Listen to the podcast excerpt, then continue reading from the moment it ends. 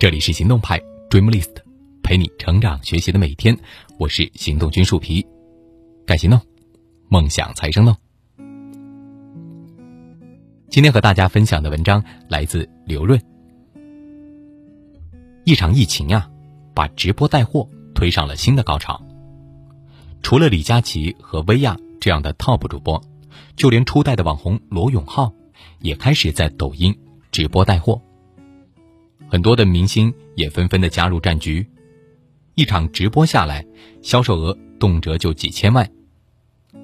看到这样热闹的场面，很多品牌的 CEO 坐不住了，他们疯狂的冲进直播领域，甚至连 CEO 本人都亲自下场直播。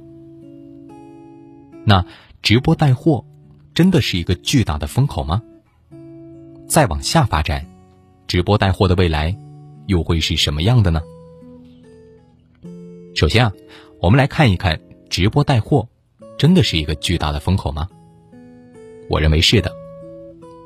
所谓的风口呢，就是红利，而红利就是短暂的供需失衡。但是这并不意味着，只要你冲进去，就能够吃到红利。在冲进去之前，最最基本的，你首先得深刻理解直播带货背后的逻辑。总体来看呀，现在的直播组可以分为两类。第一类是头部的直播组，比如李佳琦、薇娅等，他们的一场直播观看人数能够达到上百万。在这么大的体量之下，一个产品能够上百万观众看到，这本身呢就具有巨大的广告价值。我举个例子，某视频网站上每三十秒的贴片广告报价大约是一百元。每千人观看，如果一次直播有一百万人观看，每个产品展示三十秒，那就意味着它的广告价值是十万。但是每个产品呢，不太可能只展示三十秒。我们假设它展示了五分钟，它的广告价值就是一百万。再加上展示的人是李佳琦，是薇娅，是罗永浩。考虑到他们的名人背书价值，这个广告价值呀，还要更高。同时呢，除了广告价值，头部的直播组还有巨大的销售价值。一场头部直播能够卖出几千万的销售额，这个比很多店铺一年的都要多。头部的直播组呢，在营销和渠道上都有巨大的价值。那么，他们就可以在营销上赚取坑位费，也就是广告费；在渠道上赚取销售提成或者商品的差价。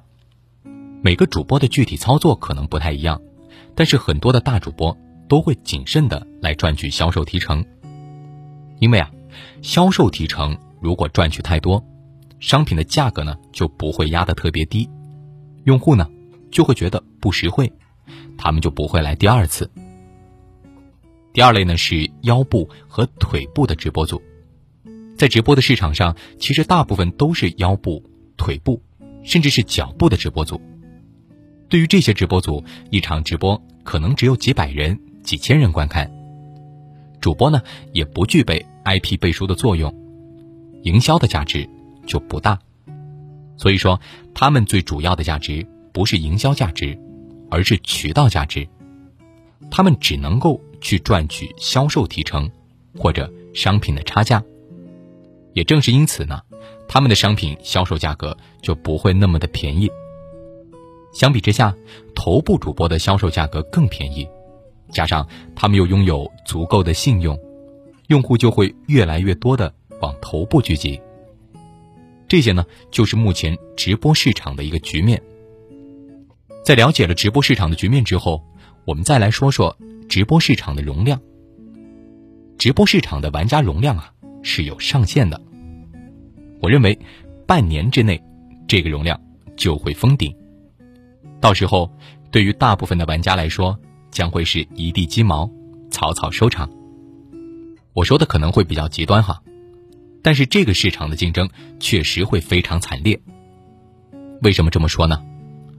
首先，你要知道，想在直播带货这块大蛋糕上分一杯羹，你需要抢夺一个基本的资源。有了这个基本资源，你才会有营销价值和渠道价值。那么，这个基本资源到底是什么呢？就是用户的时间。比如说，薇娅每天晚上八点直播，李佳琦每天晚上八点十五直播，罗永浩呢，每周五晚上八点直播。大家直播的时间段呀，基本上都是晚上的八点到十一点。我们假设全中国看直播的人总共有两亿多人，那么李佳琦、薇娅、罗永浩，他们在争夺的就是这两亿人晚上八点到十一点的这个时间段，而他们的对手可不仅仅是彼此。你想想，这两亿人不可能每天晚上都看直播吧？他们还要加班，还要看电视剧，还要谈恋爱，还要逛街。还要看电影，还要打王者，还要学习，还要跟朋友聚会，还要教小孩写作业。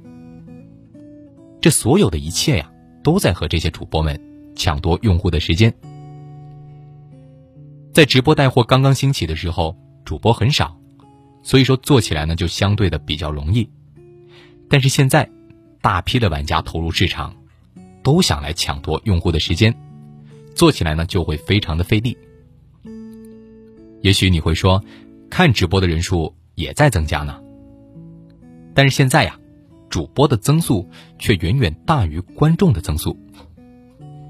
有人甚至开玩笑的说，现在我身边做直播的人比看直播的人还要多。直播带货的红利正在迅速消失。这也是我为什么会说，半年之内呢，直播市场的容量就会封顶，大局既定。那么，在这半年之内，如果你真的想抓住这波红利，应该怎么办呢？你大概有六条路可以走。第一条路，我们称之为少林派。少林派呢，就是品牌派，是直播带货的头部玩家，比如李佳琦、薇娅和罗永浩，他们已经有了很大的用户基础，拥有巨大的营销价值。所以说，品牌方呢就愿意跟他们合作。罗永浩在一开始的时候能够收取很贵的坑位费，就是因为他已经有了庞大的用户基础。但是坑位费贵也会带来一个问题，品牌方就不愿意在商品价格上给的很低，否则的话就会亏钱。而薇娅和李佳琦呢，他们收的坑位费会相对的低一点。但是他们要求品牌方在价格上给到最低，这就相当于把营销的费用折算在了商品的差价里面。这个时候，用户呢就能够买到很便宜的商品，主播能够赚到营销和渠道的钱，而品牌方能够获得推广和销售，这就能够形成正向循环，越做越大。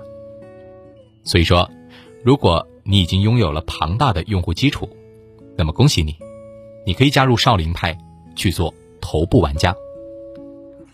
而随着玩家越来越多，少林派的市场啊也会被蚕食，就像淘宝和天猫会被拼多多和云集蚕食一样。于是就出现了第二个门派。这个门派呢，更值得大部分人关注，毕竟头部玩家只会是极少数。第二个门派叫做武当派。武当派呢，也就是众筹派。现在有很多的众筹平台，比如说小米、京东，都有专门的众筹平台。首先，我们来看一下什么是众筹哈。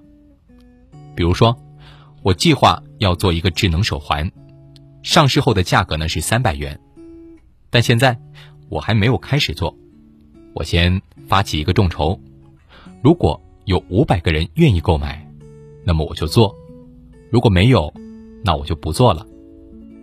为了感谢大家支持我，现在我以一百元的众筹价卖给大家，上市之后再恢复三百元的售价。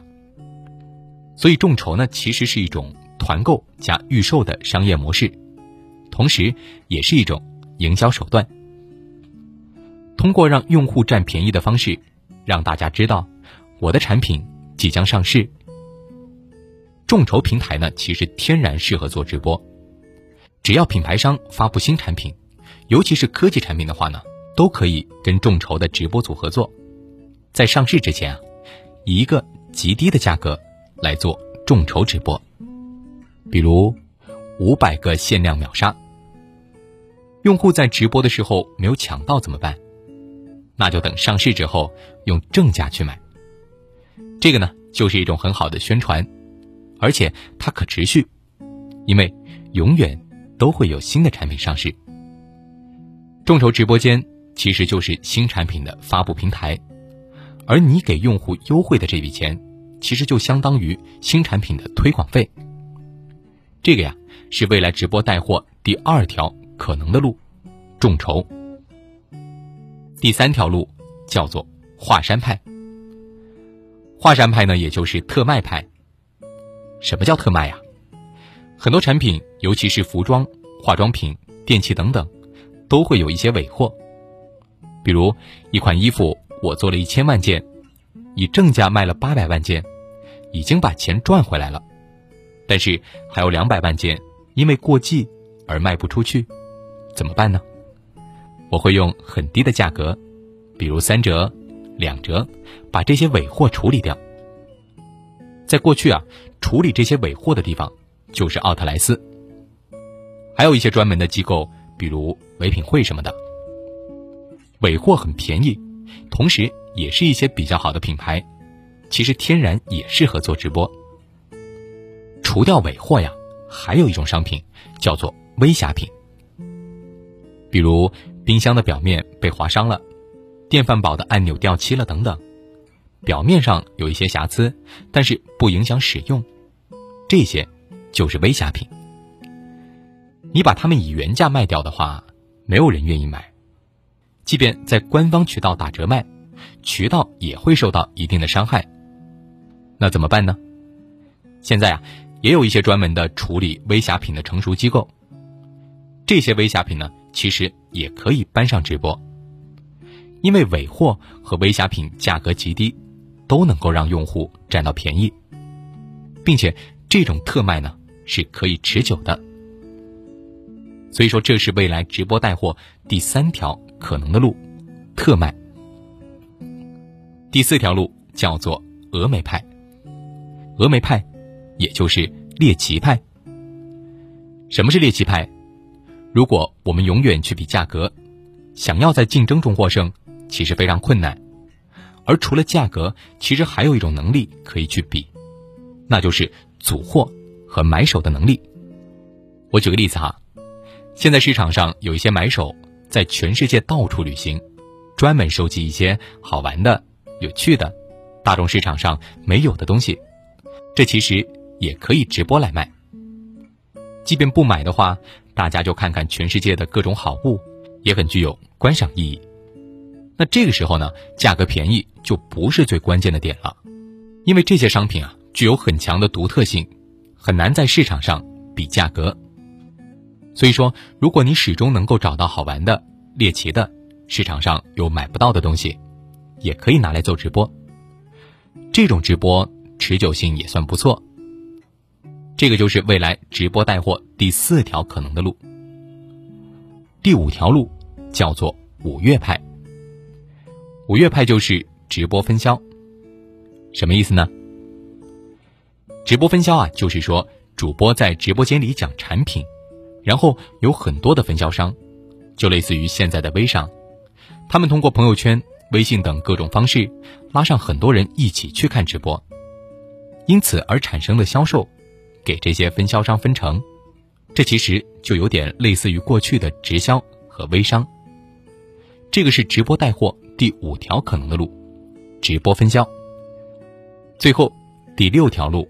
叫做江湖派，江湖派也就是 CEO 自己卖货。CEO 自己卖货呢，是现在最热的一种直播方式。但是，我要开始泼冷水了。CEO 自己直播卖货，其实我是最不看好的，因为在自己的号上直播卖货呀，有两个很大的缺陷。第一个缺陷就是在生产产品方面，他很专业，但是在生产内容方面。他可能并不专业，所以它的内容可能会特别的无趣，吸引不了太多的用户。第二个缺陷是，一家公司的产品是不够丰富的。假如你做面膜，你不能每天直播就只卖自己的那五款面膜吧？你看现在的直播，基本上每天都有几十款产品，品类很丰富。就算会有重复的话，重复率也不高。所以说呢，一家公司自己做直播，如果产品不够丰富，内容不够有趣，想要做成一个专业的直播平台来持续卖货，其实特别的不容易。想要持久运作的话呢，就会非常的困难。最后。直播带货呢，确实是一个巨大的风口，但是在未来的半年之内，直播行业也许就会定下大局。这六个门派也许会是未来直播带货的大趋势。那么，你准备走哪一条路，来站住自己的生态位呢？好了，今天的文章就到这儿。这篇文章仅代表作者本人观点，大家可以参考。更多干货可以关注微信公众号“行动派 Dreamlist”，我们在那儿等着你。纯洁的笑脸不在身边，想实现从前的诺言，不轻的诺言和你的，却描绘无期限的诗，有寓意的诗，刻画的线。乔木落叶告诉我时间变迁，你仍旧依靠石头看岁岁年年，惊觉两鬓霜白长叹一声哀怨，也不过匆匆弹指间，不在意我存在你心里面，只记得当时没有那么远。一眼朝如青丝暮成雪，美梦境你不在眼前。我想给你一颗我的眼，倒映着曾拾起的缘。若皆是一场镜花水月，也不想忘记你的眼，回忆心愿。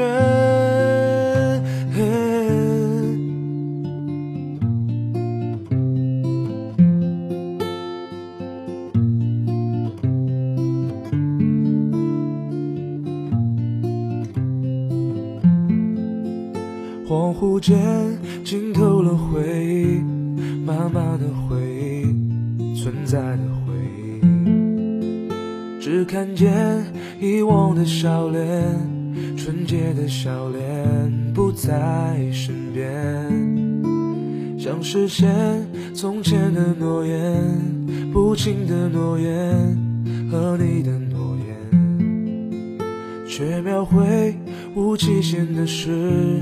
有寓意的诗，刻画的线，乔木落叶告诉我时间变迁，你仍旧依靠石头看岁岁年年，惊觉两鬓霜白长叹一声哀怨，也不过匆匆弹指间。不在意我存在你心里面，只记得当时没有那么远。一眼照如青丝暮成雪，美梦境你不在眼前。我想给你一颗我的眼，倒映着曾拾起的缘。若这是一场镜花水月，也不想忘记你的颜，唯一心愿